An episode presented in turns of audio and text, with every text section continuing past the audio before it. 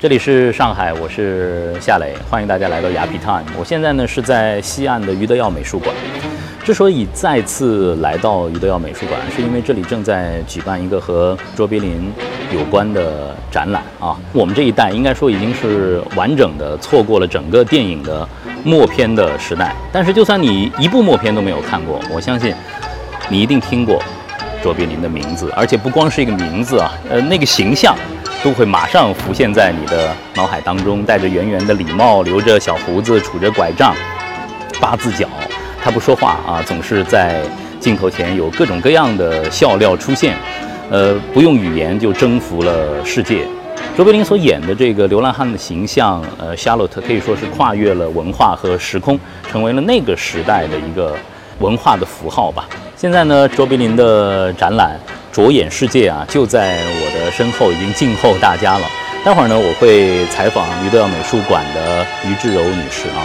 我希望呢，通过我和于女士的走读啊，能够带着大家走进那个时代的卓别林啊，看到卓别林不同的侧面，一个更立体的卓别林也许会呈现在你的眼前。关于卓别林的展览是一个什么样机缘，他会来到上海啊？嗯，他是其实在二零一五年十月的时候，于先生是受邀。呃，到瑞士去做一个研讨会，嗯，然后再来就是瑞士洛桑博物馆的馆长，嗯，Tatiana Frank 邀请他到美术馆去参观。刚好他去的时候，他们正在研究卓别林的一些照片跟底片。嗯，后来于先生就看到了这个庞大的呃资料，当时跟他们对谈的时候，也得知了卓别林家族是把所有的他们有的，呃，卓别林一生的一些照片、底片，呃，甚至于一些海报等等，都托付于。呃，爱丽舍博物馆让他们去进行研究，嗯，然后也希望能够借此机会能够看看是否能够策划一个展览，嗯，所以于先生就当时说，哎，其实他看到的时候，因为非常棒，因为都是原版的，就是我们可以看到真的非常旧的照片，然后有些照片也是可以看到不是卓别林他在拍摄的角色，而是他身为呃导演或者身为一些音乐家，嗯，嗯，身为指挥家的一些，就是卓别林不为人知的另外一面啊，其实可能很多。上海的观众也会这个好奇啊，因为他们知道这个卓别林可能在美国成名，对吗？是的。他自己呢是呃英国人，为什么他生前这么多的影像资料会留在了洛桑？呃，卓别林他其实在一九五二年的时候，他他跟他的家人乘船去英国，要去参加他《城市之光》的首映。那但是后来他在船上两天的时候，美国就发了电报说拒绝了他的签证，因为当时有一些政治性的呃问题，所以他当时被拒了之后，英国也不让他回去。美国拒绝了卓别林，美国拒绝了卓别林的签证，就不让他回来。然后所以卓别林他其实类似是一个逃亡的形式到了瑞士，然后他定下的点是离洛桑是十五分钟的距离，所以他在那里度过了他余生的二十五年。会跟他拍这个摩登时代对于这个。呃，所谓的资本主义的这种不留情面的批判有关系吗？他其实比较比较有最有影响的还是大独裁者那一部，嗯，是因为那一部之后，然后他后来也出了另一部是叫，呃，一个法国的电影《Mon Monzer de Vous》还是什么，在里面有，其实是那两部电影其实对他的。就是对于美国的政治家的影响比较大。嗯，我们这次展览是分为七个章节，第一个章节其实就是深入的去探讨卓别林他是怎么开始的。所以，我们第一段就是伦敦街头的舞台，因为卓别林他本身是从伦敦的一些街头表演开始的。卓别林他在很小的时候就开始表演，是因为他母亲后来突然生病，对，然后他不得不出来表演。所以，我们其实可以看到一些文献，是他小时候的他呃在表演的一些海报上面。对，其实有的我也很很很很好奇啊，呃，很多的资料说是年轻时候的儿时的这个卓别林，其实他的童年并不幸福啊，是的，呃，流落街头，可能也会呃忍受贫困。其实任何一个人的成长，可能童年都会蛮重要的。嗯，童年对卓别林有影响吗？呃，其实对他的影响非常非常大，因为他其实在呃。在街头的时候，他所学习到的技术，他所学习到的一些表演的的一些事情，他其实到后面，他很多的电影都是以街头为主题。街头给他了两个啊呃机会，第一个机会就是让他学习到如何去表演，如何去做一个嗯好的表演者，如何去呈现自己的呃演技。第二点就是说，嗯，他带给他非常非常多的灵感。嗯。以及就是卓别林最深入人心的那个形象，那个流浪汉的那个嗯形象啊，我想可能就是这些经历让他演这个人，是就是深入骨髓的啊。是的，这是早年他在呃伦敦时的表演。他从街头这边学习到了怎么样的方式是让大家能够开怀大笑的。嗯然后之后他在所有的电影里面或者所有的呃影片里面，他都会在以以这个为根基，然后再去塑造更多不同的，再去用更多的情感、更多细腻的方式去打包出另一个，就我们现在认认识的流浪汉。对，嗯就是大量的这种舞台经验，他知道观众什么时候会笑。是的。嗯，看看这是年轻时候的卓别林。对，这个是我们其实可能大家都不知道卓别林长什么样子，这是真正的卓别林，这小鲜肉时期的卓别林啊，非常非常帅气。蛮帅的，对嗯，蛮帅的。你像这张照片的这个冲击力相当强啊。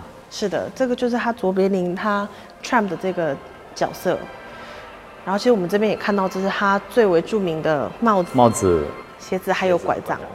那中国的孩子们说起卓别林来，马上想到的就是，嗯，就是这个形象。是的，这是他最最鲜明的，也算是被呃也算是一个最经典的一个形象。是的，是。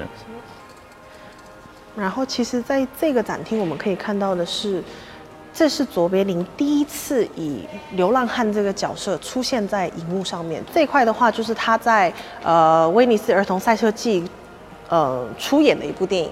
其实背景的观众都是真实的观众，是真的看赛车的，所以只有卓别林还是自己一个人在这边演。那当时观众也不知道他就是卓别林在在主演这个流浪汉的角色，所以我们这边是看一个大的框架，就是说他如何去呃以流浪汉的这个角色呃滑稽啊，让人讨厌啊，然后甚至有点嗯、呃搞笑的这个概念。那其实我们左边这里看到的是他的一个放慢版的动作，就是我们策展人是希望就是大家能够更嗯。更仔细的看，说他是怎么样从原本他是跟所有的观众一样，都是坐在观众席在看，呃赛车的。但是当他站起来的那一刹那，当他走出来的那一刹那，所有的目光都是聚在聚集于他，所以是以这种这样方式以及灵感才设计出为什么这两个是放在一起。放在一起的，而且我有一种感觉，不知道是不是啊，就是因为周围都充满了人，当我们站在这里的话，就好像我们成为了那个时候的观众里的一员，我们成为了围观群众啊，吃瓜群众的一员，在在在观看卓别林。这些海报我第一次见，嗯，哦，对，这些海报是他早期的早期的海报。他之前就是在美国跟第一部第一家公司的时候，他就签了八部影片。那这八部影片，这些就是他的一些海报以及他的一些剧照。他在美国的这个电影事业算是一炮而红吗？呃，算是算是，他其实在呃在这个公司被签约的时候，他其实就已经相当有名气。然后之后，他因为主演了、编导了蛮多部影片，包含我们嗯《荀子玉仙记》这个影片，他其实这个影片才是让他在国际上开始出来、开始享有名声的。嗯，对。然后其实我们在这里也可以看到，他已经开始在很多的报纸上面都已经开始有人在讲说，哎，你已经准备好 Chaplin Boom 了吗？你已经准备好卓别林了吗？哦，这张照片我特别喜欢。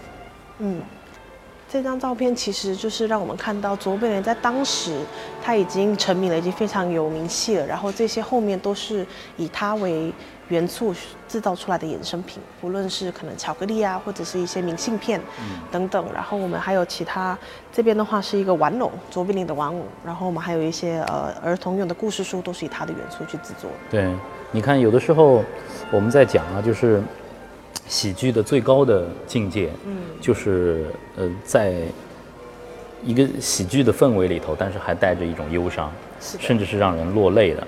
你看此刻的卓别林，可能他已经是这个世界的喜剧之王了，但是他的眼神里头就是透着那种忧伤。呃，恰恰这个忧伤就是呃这个流浪汉身上最动人的。是的，我们很多人，包括现在看，可能很多人会从这个流浪汉上看到自己，看到自己在生活在一个大的时代背景下的那种卑微。我们的时候，我们有的时候也会莫名其妙的跌倒，嗯，就像他一样。但是你能不能像他一样站起来呢？哇，你真是大明星哎！对，这就是当时他在在美国的时候。对你看看这《纽约时报》的这个报道，嗯，万人空巷是什么什么什么状态？当当时人们为卓别林如此疯狂啊！是的，天哪，嗯，这个这个应该是在那个证券交易所啊，这边这边就是纽交所，这边是那个 Washington 的雕像嘛。是的。哇！当一个新的媒体产生以后，电影产生以后，默片时代，应该说我们，他是那个默片时代最伟大的一个巨星嘛。嗯。卓别林。是的。而且卓别林其实在他制作很多影片跟电影的时候，其实呃有声电影是已经开始引进来了。嗯。但是卓别林他到一九三零的时候，还在持续的用默片的形式去表达他想要表达的东西。其实有的时候，呃，很多艺术家都会有这个问题啊，就是在一个领域里头成功之后，嗯到底要不要再跨出那一步啊？我觉得这也是一个很很很艰难的选择。你看这，你看卓别林的表演，现在因为这这有有些他的作品啊，对于中国的观众来说未必全部看过，嗯嗯，但是就是一个片段，你就会被他一下子抓住这个眼球啊。啊，是的，觉得这些场景设计太有趣了。是的，而且卓别林他是一个非常呃。应该算是非常有规划的一个人，所以他在脑子里面所想的，他都会去表现出来。然后这就是我们看到在影片上面，他的每一个细节、每个动作、每一个搞笑的方式，都是他深思熟虑想出来、编排出来去做的。呃，刚才志柔说过，就是当随着这个他和呃 Keystone 基石公司的这个签约结束，到后面他渐渐的对这个自己的创作越来越有掌控力的时候，是不是他的这种形象啊，包括他的这种镜头的语汇，就真的进入到一个自由创作的天地了？是的，嗯，哪些作品会比较典型呢？呃，他自由创作的典型嘛，应该就是大独裁者。大独裁者。对，因为他在制作那部电影的时候，其实不论是美国的政治，还是世界的一些政治或者政治人物，甚至于是他的朋友，其实都告诉他最好不要做这部电影，因为当时也是在，呃，现实世界中希特勒崛起的那个年代，但是他还是执意的要做这部电影。对他这就是很多。电影明星或者导演，他们不敢从影片处表达的东西，卓别林其实都以他原原本的意志去表达了出来。嗯，他并不害怕的。是，就是要发出自己的声音。对的，对的。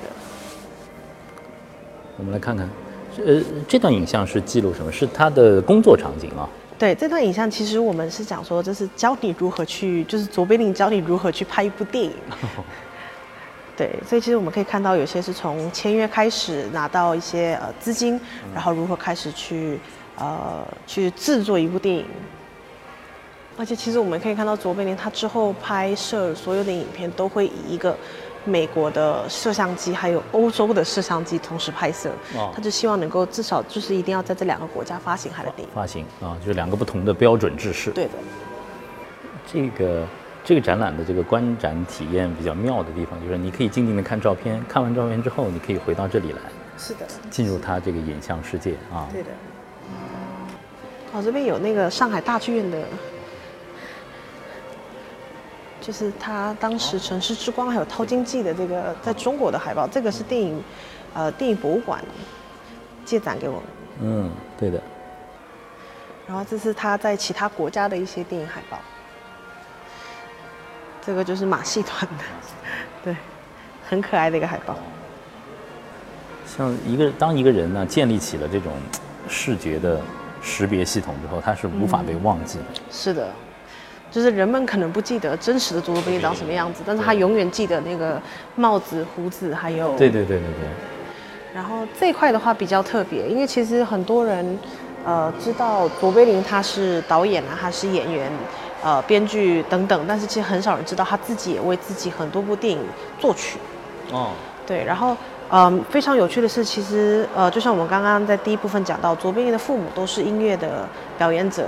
那但是其实卓别林虽然小时候就会一些呃小提琴啊、钢琴啊等，但是他不会看乐谱的。他不识谱。他不识不识谱怎么写音乐？他都是凭的听力，所以他演奏的呃。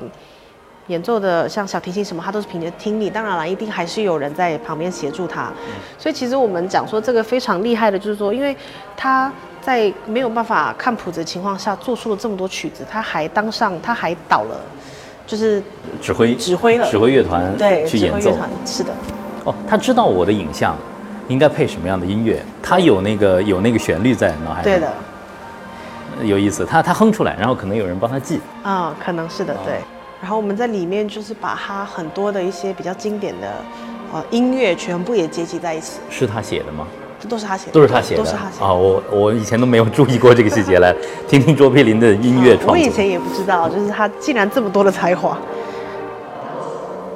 他有了这个头衔之后，介绍卓别林就就得一长串。对对，就没有办法短短的只是 director 还是 actor，他一定是一长串。对对对，他在指挥乐团呢，一个不识不识谱的人指挥乐团，可以看到他前面并没有呃谱 架太太厉害了，好玩。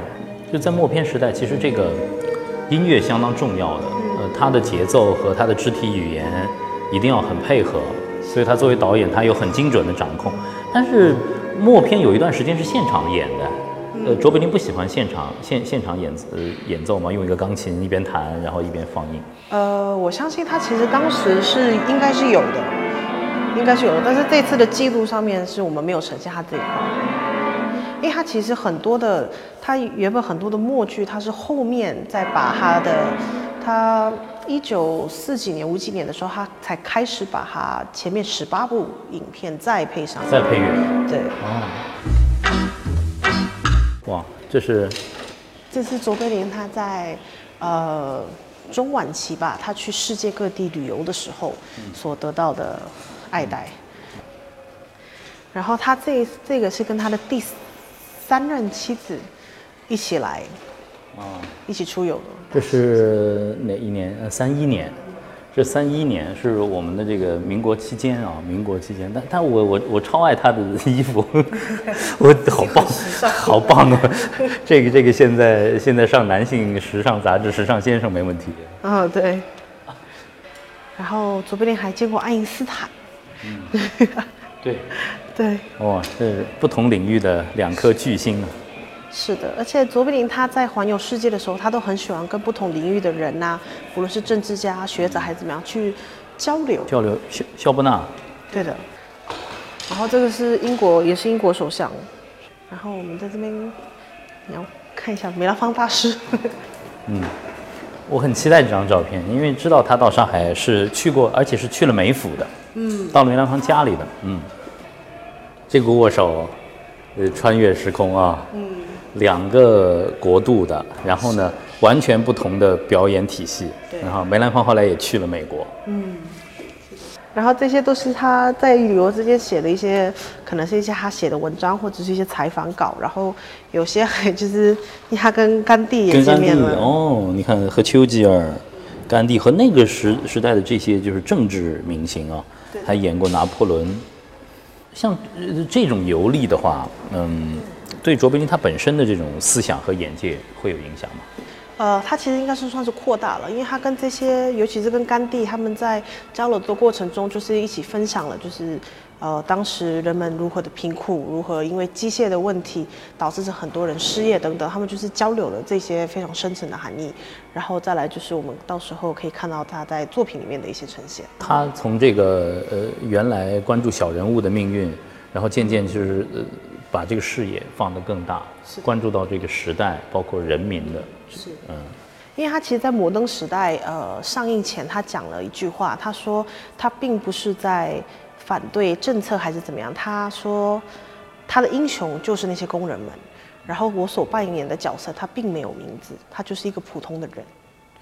这个呃是在他上映上映之前的几个月哦，卓别林讲的一段话。讲的好棒哦，这个这个其实是我带着疑问来的，因为我知道像这个摩登时代嘛，可能是呃中国在文革期间不多的允许被放映的外国电影之一啊。嗯。呃，当时我们看可能会带着意识形态的角度，哦，这是对资本主义的批判，但是呃，卓别林看其实是从人的角度来看。是的。比较小的时候看到这个片段，是把它当纯喜剧。对的，现在我在看，有的时候呃甚至会有点有点想想哭的那种感觉。对，现在看的话就会觉得说，其实他，我觉得他最厉害的一点就是如何把这些以喜剧的方式去让大家知道这些问题的所在。其实这些东西并没有因为我们欢笑或怎么样而而不见了。它永远都是存在的。所以我长大过后再回来看的时候，尤其是刚好也是在，真的也是因为筹备这个展览，我有重新再回顾了很多卓别林的一些电影的时候，才深刻的体会到，哇，其实真的 蛮多电影是让你是真的能够让你流泪的。对，让你流泪，让你去深思的。对的你说那个时代对机器，然后呢，呃，和对人的这种物化，那么现在科技如此之发展，那我们的这些电子产品，包括未来的 AI 啊，这个人工智能啊，就是这这些东西，难道不是在影深刻的影响我们这一代吗？是的，对，其实很多人可能不太清楚，就大屠宰者其实他不是以流浪汉的身份，他流浪汉的角色是摩登时代是他最后一个流浪汉的角色。那其实呃，大独裁者的话，他是一个全新的一个角色，这已经是进入有声时代了，是是呃带台词的。对的。他刚开始其实也几乎没有台词，他所有的演讲，其实如果注意听的话，他是他并不是任何一个国家的语言，他是嗯，卓别林有模仿一些可能德文的发音啊，或者是法文的发音，就是混合在一起讲的。他是在呃最后的那个自由的演说的那一块，他才是真正的用用英文英文，用一个正规的语言去讲。他大独裁者的这个灵感，他为什么会想要拍？其实有另一种说法，是因为当时他看到一个一则新闻，嗯把他流浪汉的角色跟希特勒的小胡子做对比了。对，他就觉得说，哎，他觉得我能演，对，他就讲说，也许这是不错的一个题材。这个是他的自由的演说。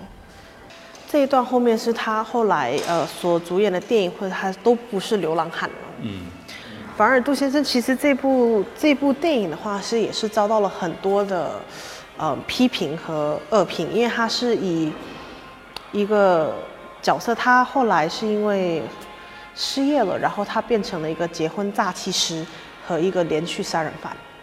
然后在这个电影的话，他其实讲了一句非常嗯，就是政府是非常反对的，因为他讲了一句，就是我所做的这些事情，我所犯的罪。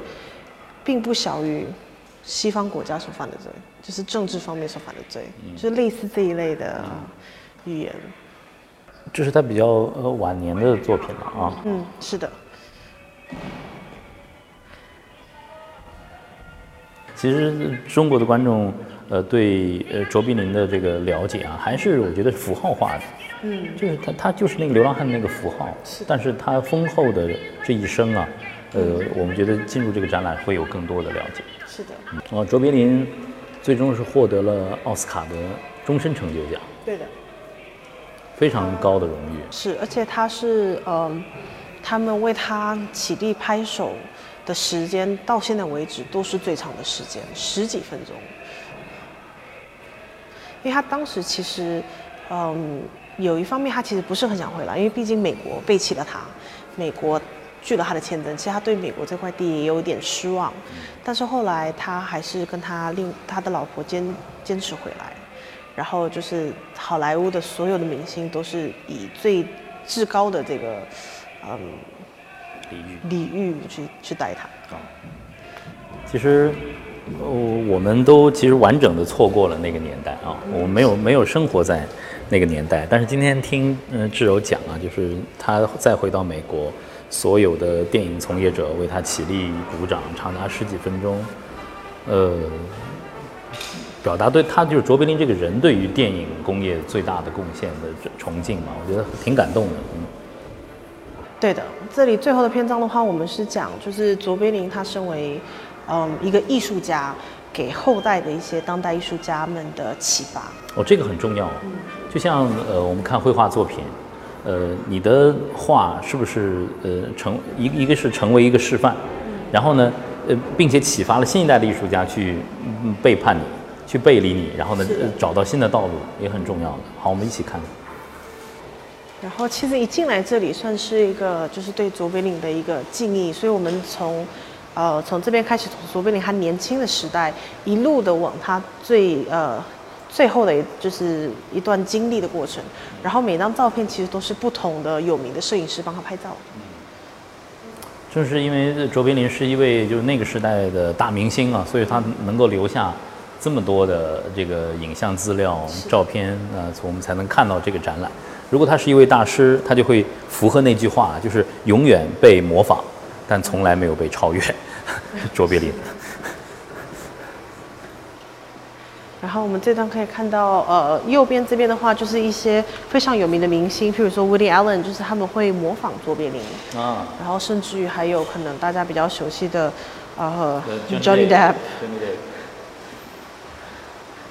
就他的忧郁的那个眼神有在里面。对我当时一看，你不说是吴迪了，我以为是那个 Brody，你知道吗？哦，对。没看出来是吴迪了。模仿那个卓别林这个造型的，远远是超过这个屋子里头呈现的。嗯，太多人模仿过了，太多了。对。然后展览的最后呢，我是一个卓别林跟你说再见。就每次路过这里的时候，其实我还蛮感伤的，就是。他留他留给世界最后的那个样子，还是一个微笑的，对的，彬彬有礼的。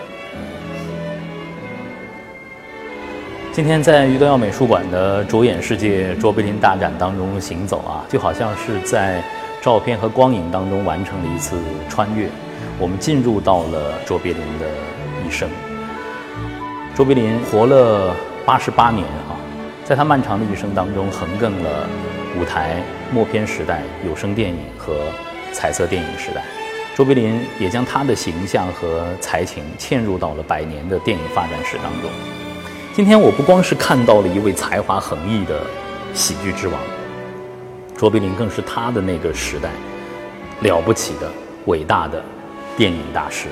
卓别林离开我们呢，已经有四十一年的时间了。在整个展览的最后，我们看到了这张照片，卓别林留给我们的还是那个灿烂的。微笑，谁说不是呢？我们应该笑对人生。这位把笑声留给世界的大师，最后还是留给了我们一个微笑。我们应该向卓别林脱帽致敬。呃，另外呢，我也向大家再推荐一下我们的雅痞 time 的公众号。呃，在微信当中进入到公众号，点击右上角的加号，输入雅痞 time，你会看到一个戴帽子的人，他就是我。呃，通过我们的公众号呢，您可以定期，可以说是每周都看到我们最新推送的视频和音频的节目。而喜马拉雅 FM 呢，是雅痞 time 的音频的独家发布平台。我们希望在公众号当中遇见你，和你有更美好的相遇。我们不见不散。